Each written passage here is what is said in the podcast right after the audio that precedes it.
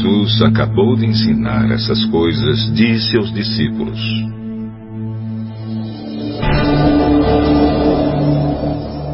Vocês sabem que daqui a dois dias vai ser comemorada a festa da Páscoa. E o filho do homem será entregue para ser crucificado.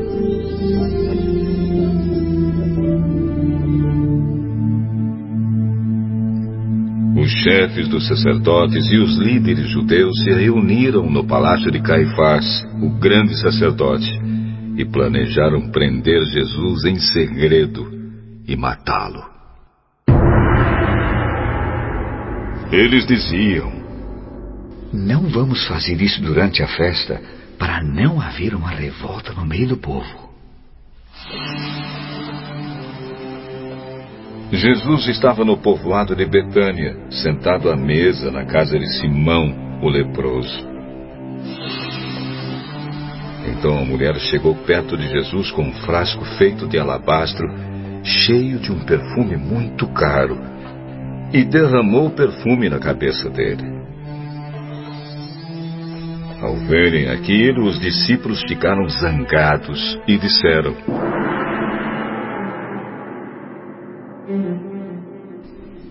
Que desperdício! Esse perfume poderia ter sido vendido por uma fortuna e o dinheiro dado aos pobres. Mas Jesus, sabendo o que eles diziam, disse: Por que vocês estão aborrecendo esta mulher? Ela fez para mim uma coisa muito boa. Pois os pobres estarão sempre com vocês, mas eu não. O que ela fez foi perfumar o meu corpo para o meu sepultamento. Eu afirmo a vocês que isto é verdade. Em qualquer lugar do mundo onde o Evangelho for anunciado, será contado o que ela fez e ela será lembrada. Então um dos doze discípulos, chamado Judas Iscariotes, foi falar com o chefe dos sacerdotes. Ele disse: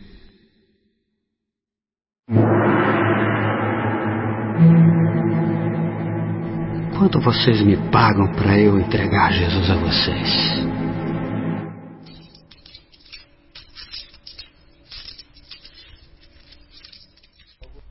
E eles lhe pagaram trinta moedas de prata. E daí em diante, Judas ficou procurando uma oportunidade para entregar Jesus. No primeiro dia da festa dos pães sem fermento, os discípulos chegaram perto de Jesus e perguntaram: Onde é que o Senhor quer que a gente prepare o jantar da Páscoa para o Senhor? Vão até a cidade, procurem certo homem e digam: O Mestre manda dizer: A minha hora chegou. Os meus discípulos e eu vamos comemorar a Páscoa na sua casa. Os discípulos fizeram como Jesus havia mandado e prepararam o jantar da Páscoa.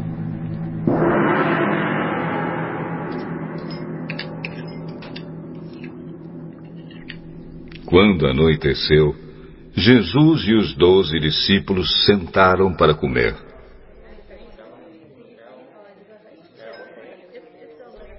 Durante o jantar, Jesus disse: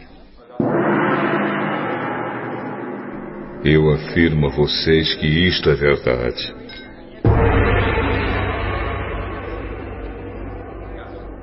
Um de vocês vai me trair.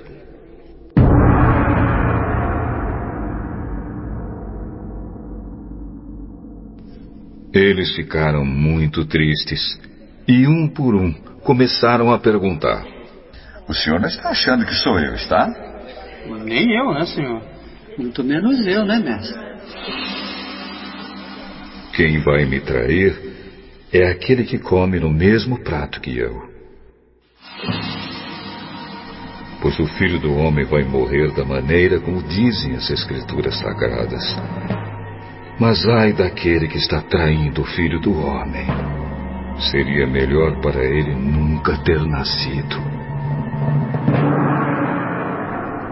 Então Judas, o traidor, perguntou: Mestre, o senhor não está achando que sou eu, está? Quem está dizendo isso é você mesmo.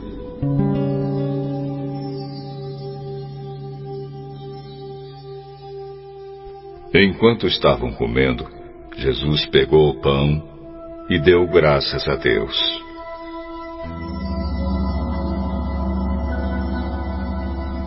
Depois partiu o pão e deu aos discípulos, dizendo: Peguem e comam. Isto é o meu corpo. Em seguida, pegou o cálice de vinho e agradeceu a Deus. Depois passou o cálice aos discípulos, dizendo: Bebam todos vocês, porque isto é o meu sangue, que é derramado em favor de muitos para o perdão dos pecados. O sangue que garante a aliança feita por Deus com o seu povo. Eu afirmo a vocês que nunca mais beberei deste vinho, até o dia em que beber com vocês um vinho novo no reino do meu Pai.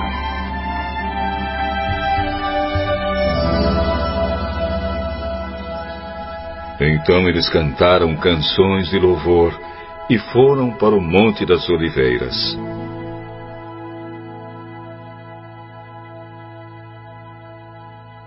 E Jesus disse aos discípulos: Esta noite todos vocês vão fugir e me abandonar, pois as Escrituras Sagradas dizem: Matarei o pastor e as ovelhas serão espalhadas. Mas, depois que eu ressuscitar, irei adiante de vocês para Galiléia. Então Pedro disse a Jesus: Eu, mestre, nunca abandonarei o Senhor, mesmo que todos o abandonem. Eu afirmo a você que isto é verdade. Nesta mesma noite, antes que o galo cante, você dirá três vezes que não me conhece. Eu nunca vou dizer que não o conheço, mesmo que tenha de morrer com o Senhor. E todos os outros discípulos disseram a mesma coisa.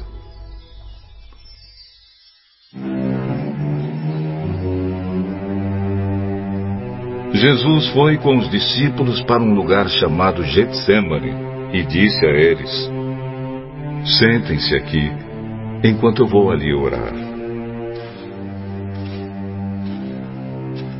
Então Jesus foi, levando consigo Pedro e os dois filhos de Zebedeu. Aí ele começou a sentir uma grande tristeza e aflição, e disse a eles: tristeza que estou sentindo é tão grande que é capaz de me matar. Fiquem aqui vigiando comigo. Ele foi um pouco mais adiante, ajoelhou-se, encostou o rosto no chão e orou.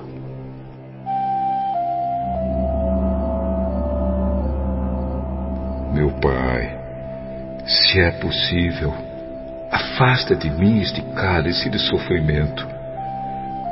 Porém, que não seja feito o que eu quero, mas o que tu queres.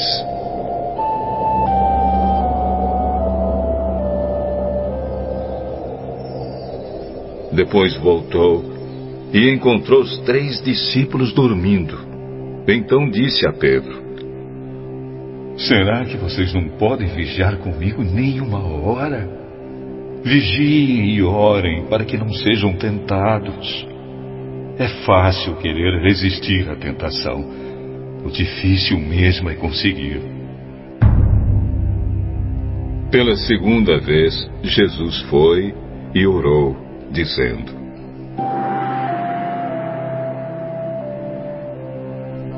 Meu Pai, se este cálice de sofrimento não pode ser afastado de mim sem que eu beba, então que seja feita a tua vontade.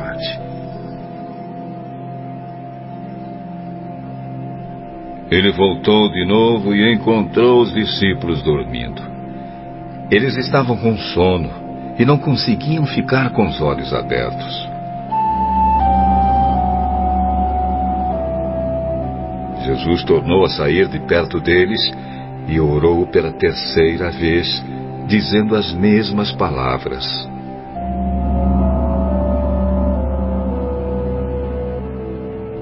Então voltou até onde os discípulos estavam e perguntou: Vocês ainda estão dormindo e descansando? Olhem, chegou a hora e o filho do homem está sendo entregue nas mãos dos maus. Levantem-se e vamos embora. Veja, aí vem chegando o homem que está me traindo. Jesus ainda estava falando quando chegou Judas, um dos doze discípulos.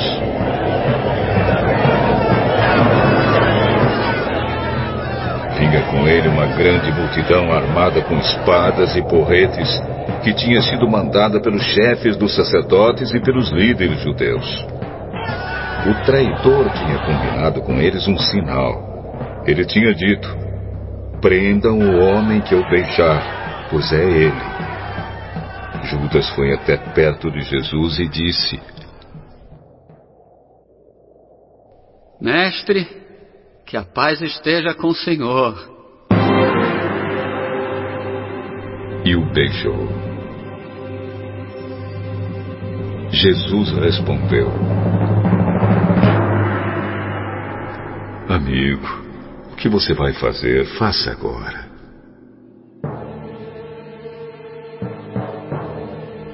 Então eles chegaram, prenderam Jesus e o amarraram. Mas um dos que estavam ali com Jesus tirou a espada. Atacou um empregado do grande sacerdote e cortou uma orelha dele.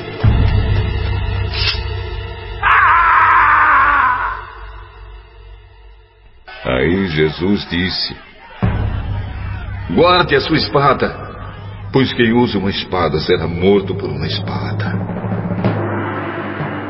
Você não sabe que se eu pedisse ajuda ao meu pai, ele me mandaria agora mesmo doze exércitos de anjos? Mas, nesse caso, como poderia se cumprir aquilo que as Escrituras Sagradas dizem que é preciso acontecer? Depois, Jesus disse para aquela gente: vocês vêm com espadas e porretes para me prender como se eu fosse um bandido. Eu estava todos os dias ensinando no pátio do templo e vocês não me prenderam. Mas tudo isso está acontecendo para se cumprir o que os profetas escreveram nas Escrituras Sagradas. Então todos os discípulos abandonaram Jesus e fugiram.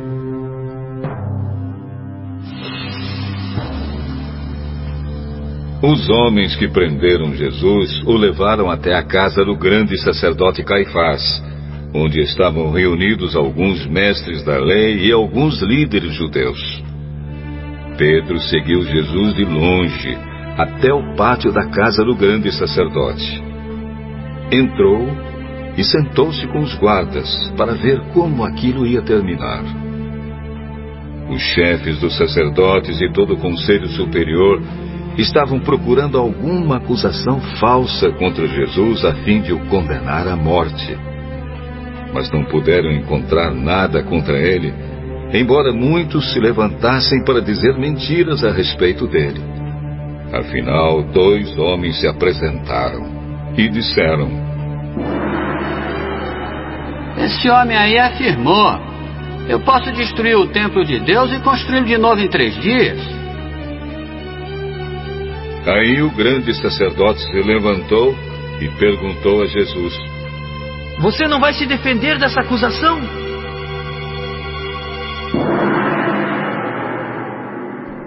Mas Jesus ficou calado. Então o grande sacerdote tornou a perguntar: Em nome do Deus vivo, eu exijo que você diga para nós: Você é o Messias, o Filho de Deus? Jesus respondeu: Quem está dizendo isso é o Senhor. Mas eu afirmo a vocês que de agora em diante vocês verão o Filho do Homem sentado do lado direito do Deus Todo-Poderoso e descendo nas nuvens do céu. Aí o grande sacerdote rasgou as suas próprias roupas. Ele blasfemou! Não precisamos mais de testemunhas. Vocês ouviram agora mesmo essa blasfêmia contra Deus. Então, o que resolve? Ele é culpado, deve morrer. É culpado, deve morrer, sim. Tem que morrer, tem que morrer. Em seguida, cuspiram no rosto de Jesus e deram bofetadas nele. Ei, Messias, adivinhe para nós quem foi que bateu em você. Pedro estava sentado lá fora no pátio, quando uma das empregadas chegou perto dele e disse: Você estava, você também estava com Jesus da Galileia. Mas ele negou diante de todos, dizendo: Eu não sei do que você está falando. Depois foi para a entrada do pátio. Outro empregado o viu e disse às pessoas que estavam ali. Ele estava sim com Jesus de Nazaré. Pedro negou outra vez, respondendo: Juro que não conheço esse homem. Pouco depois, os que estavam ali chegaram perto de Pedro e disseram: É, o seu modo de falar mostra que de fato você também é um deles. Então Pedro disse: Juro que não conheço esse homem. Que Deus me castigue se eu não estou dizendo a verdade. Naquele instante, o galo cantou. E Pedro lembrou que Jesus lhe tinha dito: Antes que o galo cante, você dirá três vezes que não me conhece. Então Pedro saiu dali e chorou amargamente.